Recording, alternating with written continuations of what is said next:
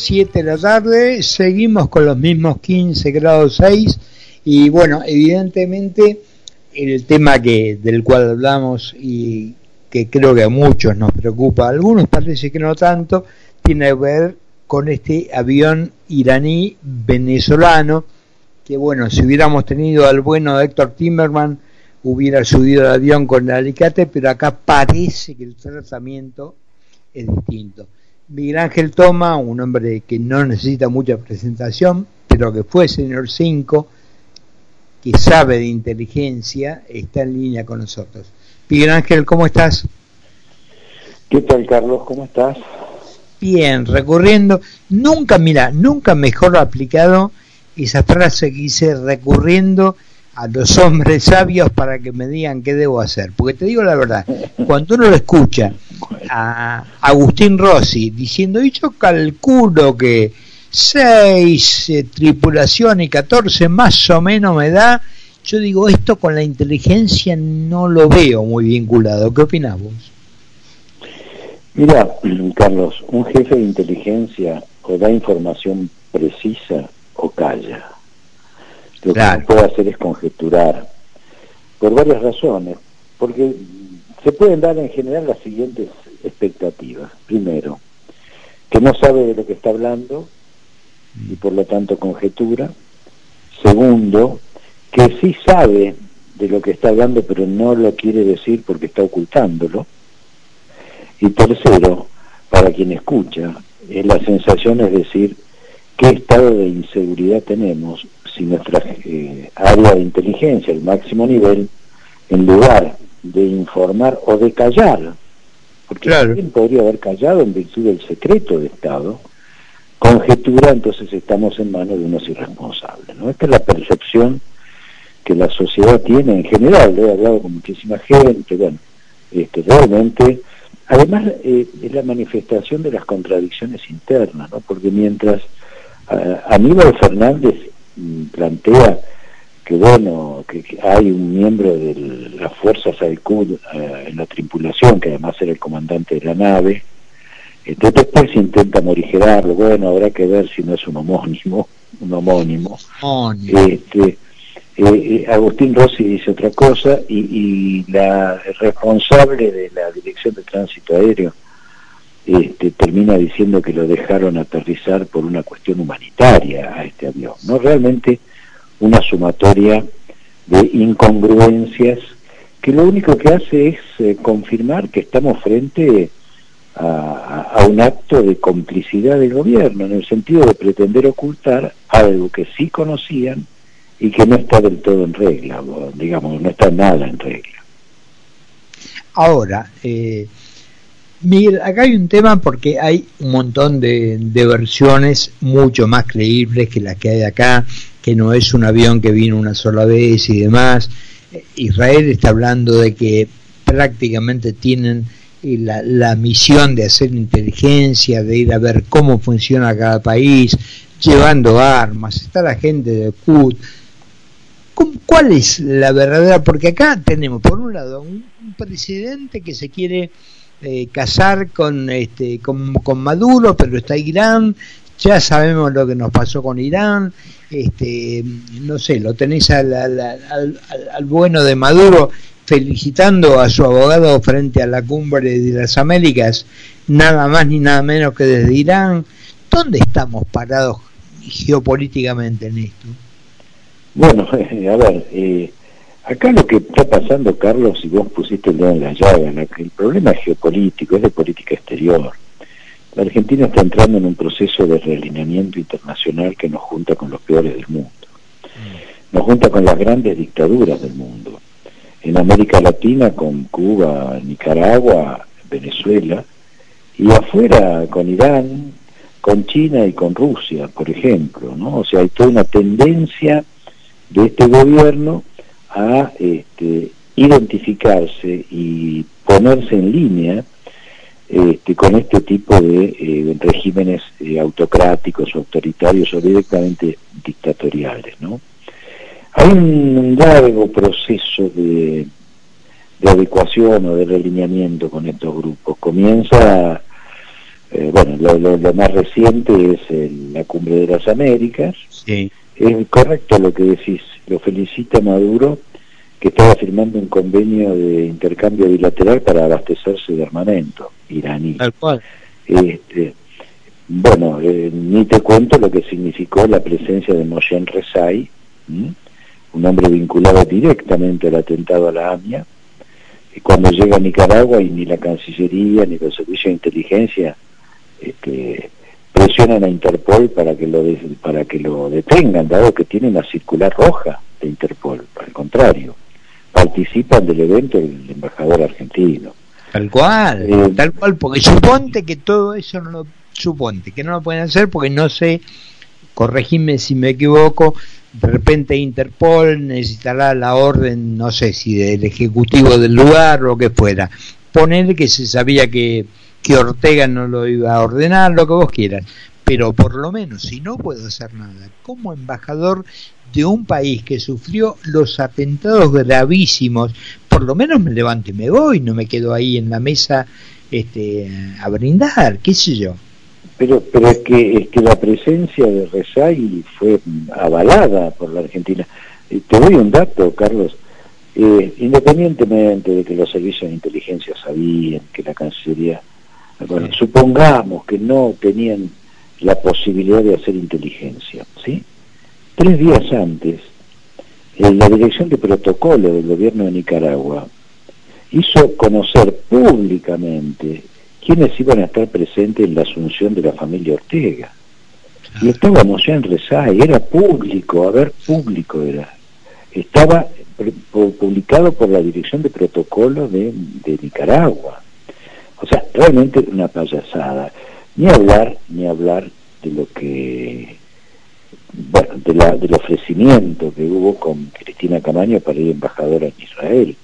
Bueno. Cristina Camaño es una defensora de la actividad terrorista palestina, en Palestina, de Hamas y de Hezbollah, que además son satélites de Irán. De manera, y culmino con esto, que el episodio del avión es el último eslabón de una cadena sistemática que te está indicando que volvemos de nuevo al 2010, ¿no? ¿Te acuerdas? Cuando empezaron las conversaciones entre sí. y el canciller Minari en Alepo. Que sí, algo el memorándum de entendimiento y que terminaron más tarde en el asesinato de Nisman. Pero a esto, eh, a esto le, sumamos, Miguel, que apagaron las cámaras que monitorean el tema de la, de la elaboración del material eh, atómico, que sabemos que necesitan de Argentina aquello que Carlos Menem había terminado el convenio que había con el uranio. Exactamente.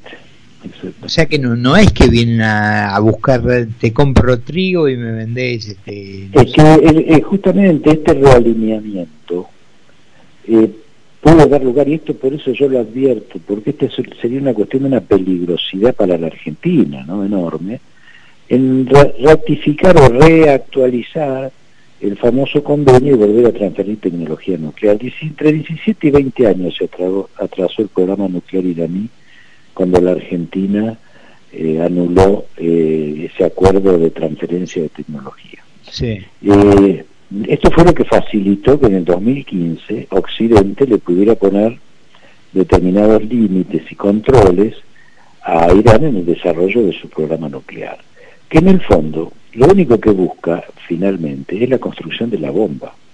Claro. De manera que le vendría muy bien a Irán, poder volver a acceder a la tecnología argentina, particularmente a una tecnología que se llama de reprocesamiento, por el cual se puede obtener más rápidamente el plutonio 239, que es el que se utiliza con fines militares, es decir, que se usa para producir la bomba. Eh, si esto llegase a ocurrir y pareciera ser que este alineamiento va camino a profundizar estas vinculaciones, por ende este sería el punto máximo, eh, implicaría para la Argentina ponerse afuera, decididamente afuera del mundo, de, una gravedad inusitada. Por eso la necesidad de advertir, para que les quede claro que los estamos mirando y que bajo ningún punto de vista podemos permitir un crimen de política internacional de semejante magnitud. Sí, pues aparte estamos comprando, nos estamos metiendo en algo de lo que no tendríamos nada que ver. Vos hace un rato también este, recién mencionabas China, Rusia. No nos olvidemos que tenemos a China acá con una base a la cual no se puede entrar, es territorio de ellos. O sea, estamos como... La, la base de bajada del agrio en Neuquén es una base dual, es científico-militar. Solamente con modificar un switch vos convertís esa, eh, esa base, no en el seguimiento de satélites, sino en la posibilidad de guiar de misiles. Es, es, realmente de loco, ¿no? Es decir, eh, América Latina es una región de paz, en el sentido de que no hay riesgo de conflictos interestatales. Mm. Por lo menos este, no, no, no, no, no existen eh, datos que puedan indicarlo, más allá de fricciones que pueda haber, pero nunca la posibilidad, o muy extendida en el tiempo, la posibilidad de una confrontación militar. Bueno, al poner una base científico-militar en el sur, nos traen a esta región de paz el riesgo del conflicto estratégico del siglo XXI, que es entre Occidente y China, que por ahora es una competencia de tipo comercial. Pero todos sabemos que en cualquier momento las competencias comerciales, la historia nos lo ha, nos lo ha este, enseñado, convertirse también en conflictos de naturaleza militar. Esto es una locura, ¿no? Ahora, decime, geográficamente, donde está ubicada en Neuquén, esta base china, tiene eh, juega es parte de un juego estratégico digamos de China obviamente eh, China eh, no solamente eso China bueno este la Argentina tiene en el sur el, casi la mitad de la superficie de su geografía total de su superficie total y tiene apenas el 7% de la población es un territorio despoblado. Y los territorios despoblados, que además tienen mucha riqueza, desde el agua en la cordillera, oro, litio, plata, vaca muerta, gas y petróleo, uranio en la meseta patagónica, es muy apetecible. Pero además agregarle la proyección a la Antártida. Claro. De manera que, que todo esto y la presencia de China, y por supuesto que tiene una visión, China tiene una, una visión estratégica, nosotros no, perdón, este gobierno no la tiene.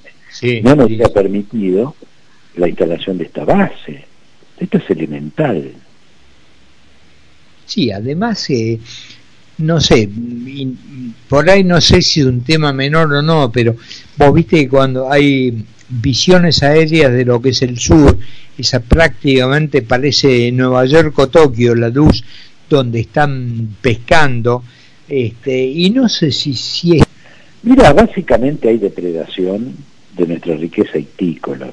Sí. Muy simple, de las 200 millas hacia el este están los buques factoría y de noche entran los buques pesqueros adentro de las 200 millas, pescan, en la mañana vuelven y descargan en los buques factoría y esperan hasta el día siguiente. Y así es como están depredando nuestra riqueza itícola y nosotros no tenemos la capacidad de controlarlo porque no existe ni prefectura ni, ni armada que estén lo suficientemente equipadas, este, con, tanto con unidades navales como aéreas, para hacer una detección temprana y detener estos este, esta depredación. Entonces estamos en el peor de los mundos. ¿no? La última, Miguel, para no abusarme de tu tiempo, que bueno, yo me quedaría horas hablando con vos, pero eh, parece que hubiera, a ver, a ver, a ver si me se hizo, yo estoy muy loco parece que hubiera como un, un plan de destruirnos como país, porque vos tenés por un lado todo lo que vinimos hablando, Venezuela, Irán, Nicaragua, Cuba, o en toda esta historia, y por otro lado tenés a ex montoneros con el tema de los mapuches en el sur, que se, ex pseudo mapuches que se están repartiendo la tierra como si fuera este nada.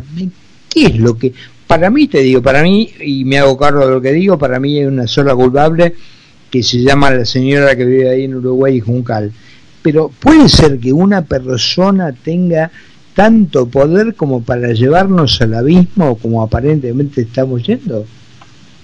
A ver, lo que pasa es que eh, cuando un gobierno no tiene rumbo, el rumbo se lo ponen desde afuera.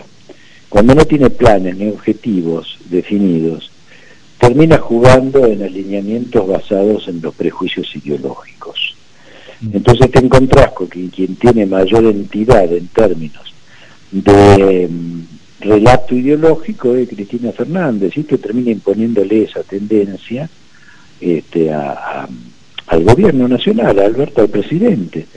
Este, es más, el presidente termina, eh, digamos, eh, ofrendando en el altar de, la, de Cristina Fernández, desde un ministro como Culfas, hasta el discurso que hizo en la cumbre de las Américas. Todas son ofrendas al altar de, este, del relato kirchnerista que lo expresa en máximo nivel Cristina Fernández. Entonces, estamos a la deriva, todos se hacen un festín, este, y nosotros creemos, o sea, quienes gobiernan creen que porque hacen un discurso florido, entre comillas lo de florido, en, mm. en California, en Los Ángeles, terminamos este, eh, siendo los líderes de los pueblos oprimidos que piden por su liberación frente al imperialismo. Estamos locos. Esta es la década del 60 y el 70 de nuevo, en serio. Además, desde una gran ignorancia de que se supone que no agarraste un libro, porque hablas, cuando hablas de seis décadas de bloqueos, hermano, agarra un libro y fíjate cómo es no, no, es, no es bloqueo, es embargo. Ah, claro. Otra. Este, pero vos sabés que para esta gente la ignorancia no tiene secretos. Seguramente. Miguel, te mando un abrazo grande y te agradezco este, estos minutos tan tan buenos y tan y tan informa, informativos. Bueno, muchísimas gracias, Carlos. Te mando un abrazo. Hasta luego, Miguel Ángel.